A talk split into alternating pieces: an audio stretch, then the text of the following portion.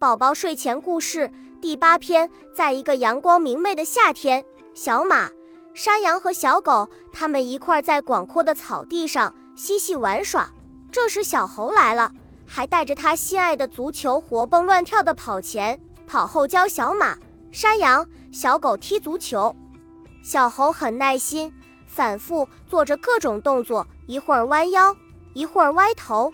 一会儿又把球踢得高高的，拼命地向前跑。正在他们玩得很高兴、很尽兴的时候，忽然看见喜鹊妹妹飞来，站在树枝上，哭着说：“朋友们，快去看看兔姐姐！不知怎么的，她突然晕倒了。你们快去看看吧。”说完，喜鹊妹妹就急忙地飞走了。小马说：“我们不玩了，赶快走吧。”他们几个立即朝小兔家赶去。走过草地。翻过山岗，再走过一片森林，突然被一条湍急的河流挡住了。怎么办呢？已经没有其他路走了。为了抓紧时间，唯一的办法就是架桥。小马、山羊、小狗、小猴他们费了很大的力气，好不容易拔起一棵大树。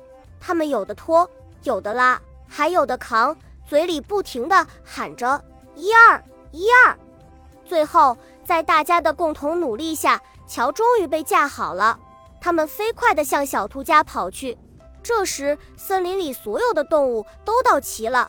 大象医生正精心地为小兔看病，动物们都希望小兔能快点好起来。终于，在大家的期盼中，小兔好了起来。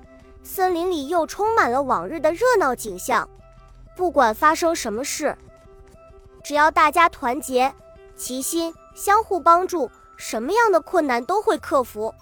故事点评：兔姐姐生病了，小猴、小马、山羊和小狗立马去看望它，说明了小动物之前非常深厚的友情。